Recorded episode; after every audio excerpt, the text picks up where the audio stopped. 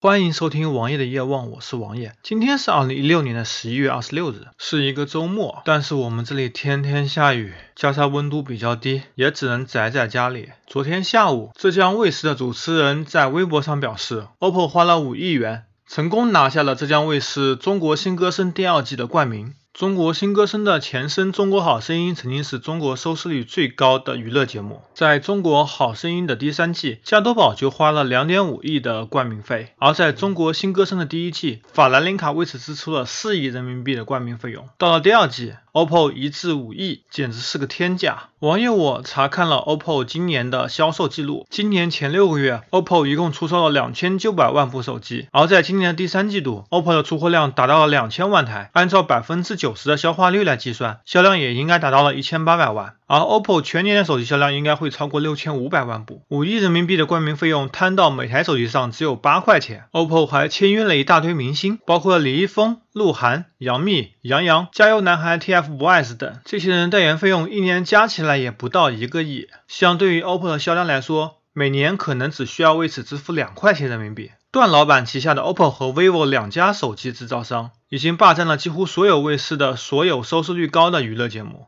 每年支出的广告费用近百亿，加上各个大中小城市线下渠道的布局，尤其是三线和四线城市，线下的所有手机店也几乎都涂成了 OPPO 的绿色和 vivo 的蓝色。在近几年的苦心经营中，OPPO 和 vivo 的线下成本也已经超过了百亿。对于三年前，OPPO 加 vivo 一年三千万的销量来说，每年投资百亿，就意味着每台手机上能够摊销三百多元的营销成本，加上销售渠道和销售人员的工资补贴，每台手机的营销成本接近一千元。而如今，他们的销量上去了，摊销每部手机的营销成本只需要一百元了。而整个销售渠道的零售利润和营销人员的成本加起来也可能只需要四五百元，这样一台手机的营销成本可能会低于六百元，这活生生的挤出了四百元的利润。按照这两个牌子一年超过一亿的销量来说，他们每年则可增加四百亿的利润。王爷，我不是说这两个牌子的手机不好，他们的质量、做工和设计都还是比较不错的，加上独家的快充技术和独家的音频处理技术，整体手机还是可以用的。而现在的小姑娘或者说老年人都只注重手机的内存，他们也不知道内存是什么，反正就是说以前用的手机内存不够用了，要换一个。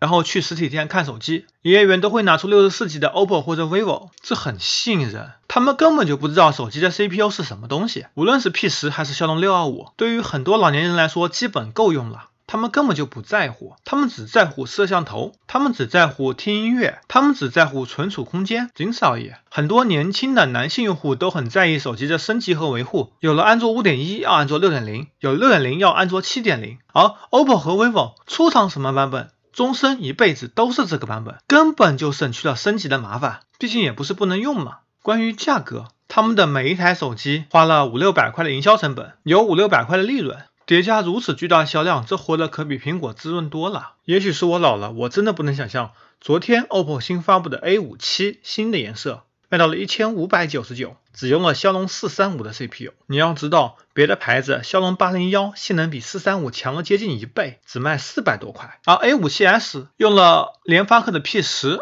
却能卖到两千块，这个价格对我而言打个三折我都不能接受啊！罢了，存在即是合理，我没有批判他们的意思，我只不过想让大家更清醒的对待问题。